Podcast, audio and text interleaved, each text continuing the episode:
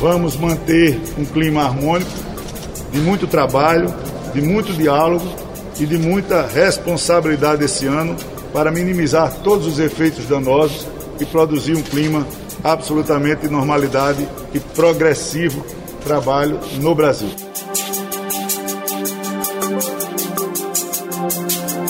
Definidos os novos presidentes do Senado e da Câmara dos Deputados, as atenções se voltam agora às pautas econômicas que podem ser levadas para a votação. Paulo Guedes tem a seu favor o fato dos dois presidentes, Lira e Pacheco, estarem mais alinhados com Jair Bolsonaro, principalmente na questão das reformas. Lógico que nós vamos dialogar com todos os setores do governo, ouvir as sugestões, fazer com que a Câmara possa é, operacionalizar a sua gestão na aprovação dessas matérias. Quais são os principais pontos que o governo deve focar para retomar o crescimento econômico? Na edição de hoje aqui do podcast, você vai ouvir a análise de um dos principais economistas do país ex-ministro da Fazenda, Maílson da Nóbrega. Desde que assumiu o cargo, o ministro da Economia não teve vida fácil com os parlamentares no antigo comando das casas. O ex-presidente da Câmara, Rodrigo Maia, tinha sérios questionamentos sobre a política econômica de Guedes. Não tem agenda para os mais pobres, não tem agenda para a recuperação econômica, para a geração de emprego. Tem muita promessa, você consegue fazer um livro, aliás, com três volumes das promessas que a equipe econômica fez e não botou nenhuma de pé até hoje. Obrigado. Ainda assim, Paulo Guedes conseguiu colocar algumas medidas de pé. A maior vitória, sem dúvida nenhuma, foi a reforma da Previdência. Mas tem também muita coisa que não saiu do lugar. O ministro ainda não conseguiu, por exemplo, realizar a privatização da Eletrobras, que para ele é. Essa empresa é uma empresa que está lutando para viver, como está acontecendo com todas as empresas estatais. Mas para os planos de Guedes, para a Eletrobras, são esses aqui. Corporation. Ela vai virar uma corporação. Ela vai receber recursos do setor privado, vai investir Não. 10, 15, 20, 30 anos. Guedes viu sua agenda de privatizações sofrer com essa derrota, inclusive perdendo membros de sua equipe econômica. E no meio da pandemia surgiu uma ideia para gerar empregos de forma rápida. Queremos desonerar, queremos ajudar a criar emprego, facilitar a criação de empregos. Então vamos fazer um programa de substituição tributária. Descobrimos 38 milhões de brasileiros, é, que eram os invisíveis. Temos que ajudar essa turma a ser reincorporada no mercado de trabalho. Então temos que desonerar a folha. A ideia não foi para frente, já que a perda de arrecadação teria de ser compensada por um novo imposto, a tal nova CPMF. Agora, Paulo Guedes pretende abrir o diálogo com as lideranças e já tem uma lista de propostas em tramitação no Congresso, que, na avaliação da equipe do Ministério, são fundamentais para a retomada econômica em 2021. O ministro e sua equipe consideram essencial acelerar a votação do orçamento. Em abril, o governo já admitiu que terá dificuldades para pagar os salários dos servidores. Além do orçamento, a proposta é terminar as votações dos projetos que já estão no Congresso, como a autonomia formal do Banco Central, reforma administrativa, a criação da contribuição sobre bens e serviços para substituir o PIS e COFINS, as mudanças no Bolsa Família e no Minha Casa Minha Vida. E quem traz os detalhes dos bastidores dessa negociação é a repórter de economia do Estadão, Adriana Fernandes.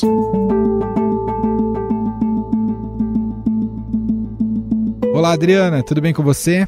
Olá, Emanuel, muito bom conversar com você. Bom, dessa lista, o que, que você acha que tem mais viabilidade? Existe uma carta de intenções, mas precisa entender também como é que o legislativo reage a essa lista também, né, Adri?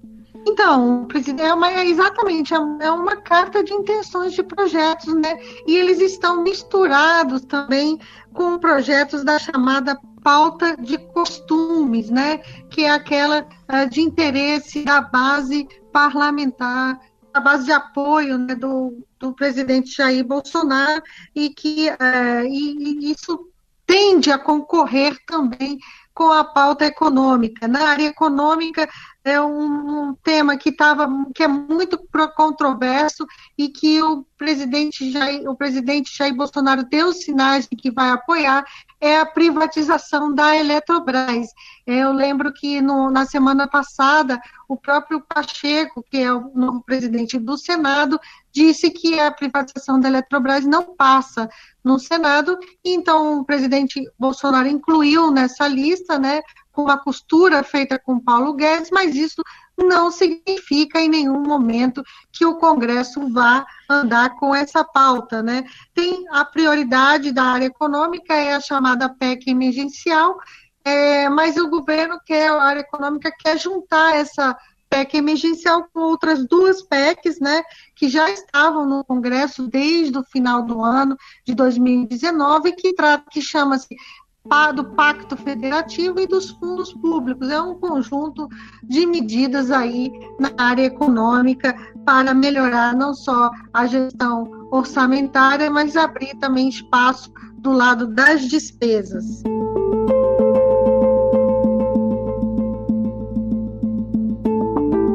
Rodri, você sente que houve um aprendizado uh, do Paulo Guedes nesses dois anos com Maia é, é um Guedes mais escaldado agora nessa nova relação com o Lira e o Pacheco?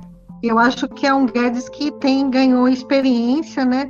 Mas isso a gente ainda vai ver, é, porque tem essa ânsia é, da equipe econômica de do, do, que ela vem muito do Paulo Guedes de colocar todas as matérias e, e ficar falando uma hora de uma, outra hora de, de outro.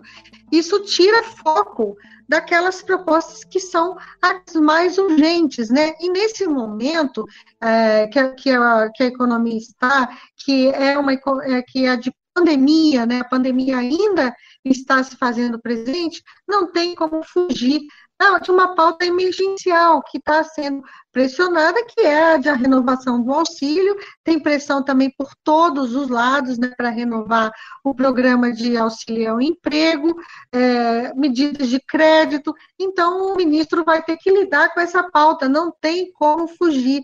E, paralelamente, o orçamento. O orçamento de 2021 não foi aprovado, é hoje a pauta mais urgente, porque a partir do, de abril, final de maio e abril, né, o governo é, começa a ter dificuldades, é, sem o orçamento aprovado, para pagar, inclusive, o salário é, de, de, vários ministérios, salário de funcionários de vários ministérios, por conta de que o orçamento é, desses de salários está atrelado a um crédito, a edição de um crédito especial para cobrir uma regra fiscal, que é chamada regra de ouro. Essa regra impede ah, o governo de se endividar para pagar despesas correntes, e sem, sem esse crédito, sem orçamento não tem crédito, e sem crédito não paga é, salários, e isso é a pressão mais imediata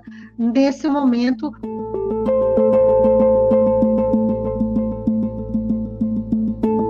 Odri, a tendência é se buscar uma prorrogação ou uma nova etapa para o auxílio, pagamentos do auxílio emergencial, ou a solução vai ser via Bolsa Família? Qual que é a tendência, Adri? A tendência é um auxílio urgente. Os presidentes uh, Pacheco e Arthur Lira, em manifesto, eles, eles disseram, deixaram claro que o auxílio uh, tem que sair. E aí esse, esse debate também vem aí pela frente nas próximos, nos próximos dias, né? É, a questão é definir como, é, como os recursos né, serão é, é, contabilizados né, fora ou dentro do teto de gastos. Né? Tem um ponto, Emanuel, que, que é bom lembrar, que todo o setor empresarial, ele fica, uh, diz que busca muito a reforma tributária, ela inclusive está nessa lista, né? mas o próprio é, Arthur Lira e o Pacheco, eles estão botando aí um pezinho no freio, é, ali nas entrelinhas, para não desagradar muita gente, mas está botando pé no freio na reforma e ela tende a ganhar uma velocidade menor é, nesse momento. E isso é um ponto importante, porque tem muita gente que põe muitas fichas na reforma tributária é, como solução para o crescimento da economia, e eu acredito que nesse momento não deveria colocar tantas fichas, porque não há ainda um, aquele estalo, né, Manuel? Quando a coisa vai, você sente que é agora. A reforma tributária ainda não alcançou esse momento. Muito bem. Adriana Fernandes, repórter e colunista do Estadão de Economia em Brasília, participando mais uma vez aqui com a gente no podcast. Muito obrigado, viu, Dri? Obrigado. Até mais.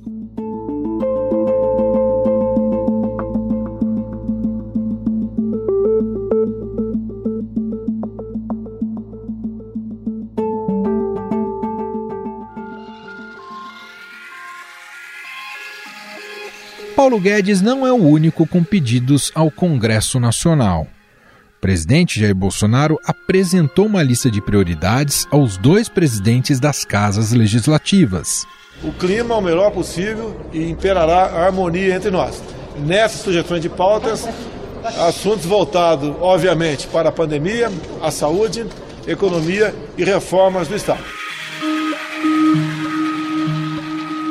Estão desde propostas para a retomada da economia, como a privatização da Eletrobras, a pautas de costumes, como a flexibilização do porte de armas. Arthur Lira e Rodrigo Pacheco estiveram no Palácio do Planalto e entregaram um documento no qual se comprometem com a votação de reformas econômicas, mas defendem uma alternativa ao auxílio emergencial juntamente com a equipe de governo da, do Ministério da Economia, para que nós possamos encontrar um caminho de assistir essas pessoas realmente necessitadas, realmente em grau de vulnerabilidade, para poder evitar os reflexos mais nefastos da pandemia. E é exatamente esse benefício que pode azedar a relação entre executivo e legislativo. Os dois presidentes anunciaram que vão discutir alternativas para o auxílio emergencial respeitando o teto de gastos. Mas afinal, quais deveriam ser as pautas prioritárias na agenda econômica a partir de agora? O auxílio emergencial deve estar no radar do governo? Para conversar com a gente e analisar o atual cenário, convidamos o economista e ex-ministro da Fazenda, Mailson da Nóbrega. Tudo bem, ministro? Muito obrigado por nos atender. Obrigado pelo convite. Estou à disposição. Na sua visão, ministro, o que vale é, a pena o Guedes brigar dentro dessa lista, hein, Maius? Olha, em primeiro lugar, pelo que eu percebi, são 35 projetos de lei complementar, reforma da Constituição uh, e assim por diante, né? O que significa que quem tem 35 prioridades não tem prioridade. É, eu acho que o, o, o ideal seria concentrar uh, os esforços nas reformas que gerem condições mais adequadas para a gestão da política fiscal, para permitir uma abertura de espaço para estender o auxílio emergencial, para modernizar a, as finanças dos estados e municípios e assim por diante. Agora, ministro, se não funcionou tão bem quanto o Guedes gostaria com um liberal, um claramente liberal como Rodrigo Maia, ou assim ele se portou, há motivos para acreditar que pode funcionar com o Centrão e todo o seu apetite, ministro? Olha, é de duvidar né, disso agora. Até porque, pelo que se tem visto, o Centrão vai se concentrar muito mais nas pautas de costume do que naquelas proposições que geram impopularidade, ou são mais difíceis de levar adiante, ou que têm forte resistência das corporações. Né? Agora, de certa forma, eu acho que o governo deve tentar, mas eu incluiria mais uma dificuldade, né? porque, ah, ao contrário do que muitos pensam, o avanço dessas reformas não depende apenas das presidências da Câmara e do Senado, elas são fundamentais, como foi o caso do Rodrigo Maia na reforma da Previdência, mas a experiência brasileira e de outros países mostra que o correto é repousar as expectativas no trabalho do presidente da República, né? no presidencialismo de coalizão brasileiro, ao qual o Bolsonaro felizmente está aderindo. Uh, o presidente é o coordenador do jogo político. A ele cabe a tarefa de lutar por suas propostas, de se articular com os líderes do Congresso, de conquistar apoio na opinião pública, de pressionar né, o Congresso, pelo avanço da, da agenda, né, o, o presidente da República Brasileira tem, ao longo da história, exercido esse papel a que Bolsonaro renunciou. Bolsonaro não quer exercer esse papel. Né?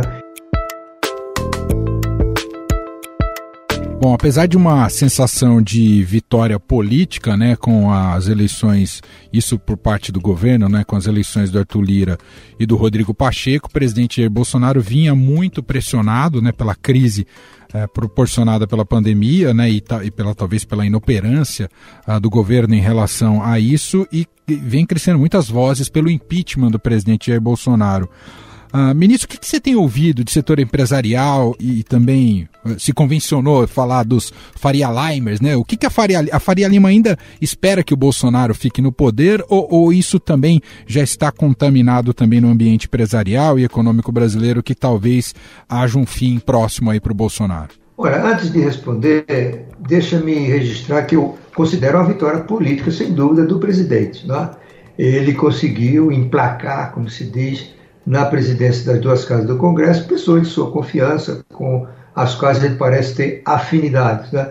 E isso deve melhorar as condições de governabilidade. Ainda não é a garantia de que tem maioria simples para aprovar projetos de lei, é, maiorias qualificada para aprovar projeto de lei complementar e maioria de três quintos para aprovar reformas constitucionais, mas é um bom começo. Né? Sobre a Faria Lima, os Faria Lima, digamos assim, eu acho que muita gente no mercado financeiro é constituída de, de pessoas de alta qualificação técnica, mas grande parte deles né, tem um conhecimento apenas superficial né, das condições que costumam imperar no funcionamento do sistema político. E, portanto, muitos deles se encantaram né, com uma proposta ousada, mas ingênua é, do ministro Paulo Guedes. Né? O ministro Paulo Guedes, ninguém tem dúvida, é um homem qualificado para a função, mas ele não tinha nenhuma experiência no, no setor público e se empolgou por ter sido denominado de posto Ipiranga, imaginar que ele tinha carta branca para avançar na sua agenda é, radical, liberal, né? É, chegou a anunciar que haveria uma privatização em massa é, de empresas estatais é, com as quais o governo receberia um trilhão de reais. Né? Está ah, provado hoje que esse era um, um objetivo absolutamente ingênuo, né?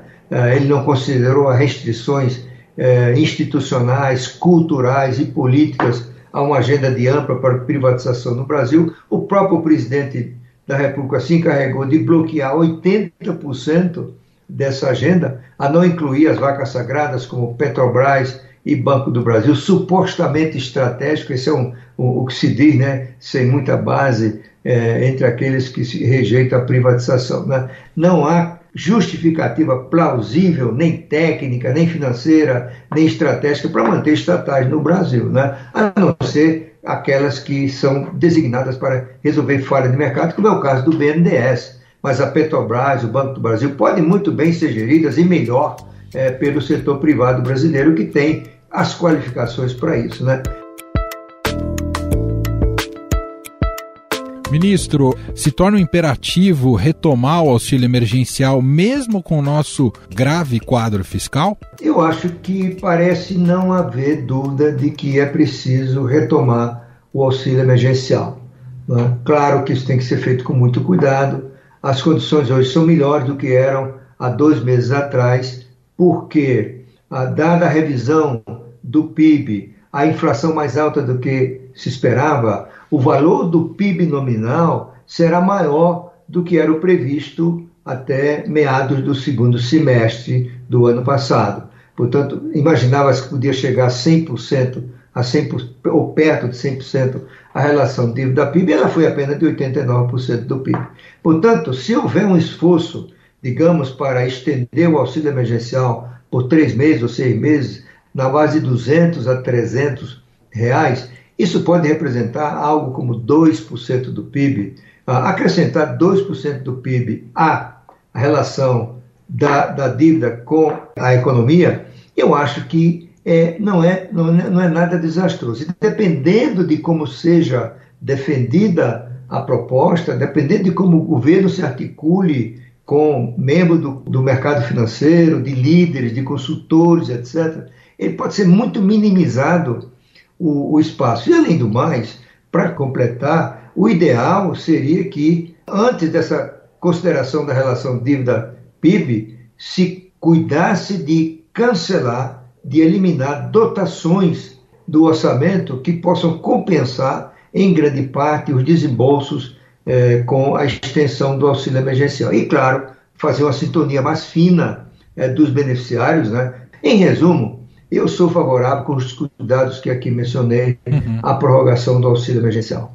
Ministro, o senhor já esteve sentado nessa cadeira né, de ministro da Fazenda em ambiente de crise uh, no Brasil. E claro que isso bate diretamente na questão do emprego, uh, da falta de oferta e de, de emprego para a população. Existe solução mágica para a geração de emprego a, a, curto prazo e algo que o governo poderia fazer uh, nesse contexto tão grave também para a questão do emprego, ministro? Não, isso nunca existiu, né? Existem as soluções populistas, digamos assim, que normalmente são desastrosas. A, a solução para ampliar o desemprego é agir no sentido de adotar medidas que ampliem a produtividade da economia. A produtividade é a questão-chave para o crescimento de um país, para a geração de emprego e renda. E isso depende de reformas estruturais entre elas principalmente a reforma tributária constante da PEC 45, que foi preparada pelo Centro de Cidadania Fiscal, sob a liderança do economista Bernard Api. Para a gente concluir, ministro, queria captar do senhor é, o que o senhor enxerga para 2021. Você vê um ano de fortalecimento na, na recuperação econômica? Ou você olha para 2021 com o pé atrás, diante até da própria situação da pandemia, né, que tem suas ondas uh, de agravamento? Como é que o senhor está olhando para 2021 na economia brasileira? Olha, é possível assegurar, não ser por uma catástrofe, que 2021 será muito melhor é, do que 2020, né? Primeiro se comparará com a base deprimida, né, que foi afetada por uma queda de 4,5%, que é a estimativa atual, é, para o PIB no ano passado. Né. Há uma grande possibilidade de aproveitamento da capacidade ociosa para o crescimento cíclico, como denominam os economistas. Além disso, se a economia crescer no quarto trimestre algo como 2%, que é a previsão mais comum entre os analistas, isso significa que haverá um carrego estatístico para 2021 da ordem de 2,5%. Claro que tem ameaças para isso. Né? Em primeiro lugar, é a pandemia. Em que, em que extensão esse processo de piora vai acontecer? Uhum. Né? Quanto mais demora, mais as restrições à mobilidade urbana impactam a atividade econômica, né? o isolamento social se torna mais necessário, impacta negativamente a demanda e tudo isso pode significar não é, uma certa frustração. E, enfim, estão dadas as condições, sobretudo se o auxílio emergencial for é, prorrogado, para o Brasil crescer, não 4,5%, 4%, que tem muita gente estimando, mas eu acho que em torno de 3% é muito razoável que possa acontecer. Perfeito. Muito bom. Nós ouvimos aqui o economista, um dos principais economistas do país, ex-ministro da Fazenda, Mailson da Nóbrega, gentilmente aqui atendendo a nossa reportagem. Mais uma vez, te agradeço, ministro, aqui pela conversa. Eu que agradeço. Muito obrigado pelo convite.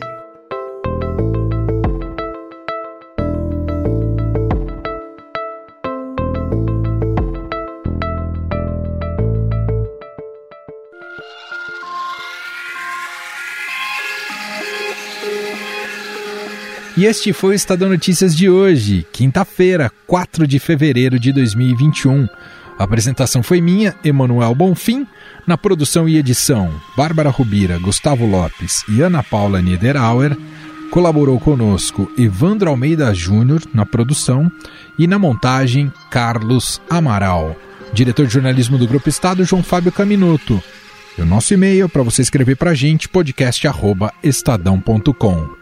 Um abraço para você e até mais.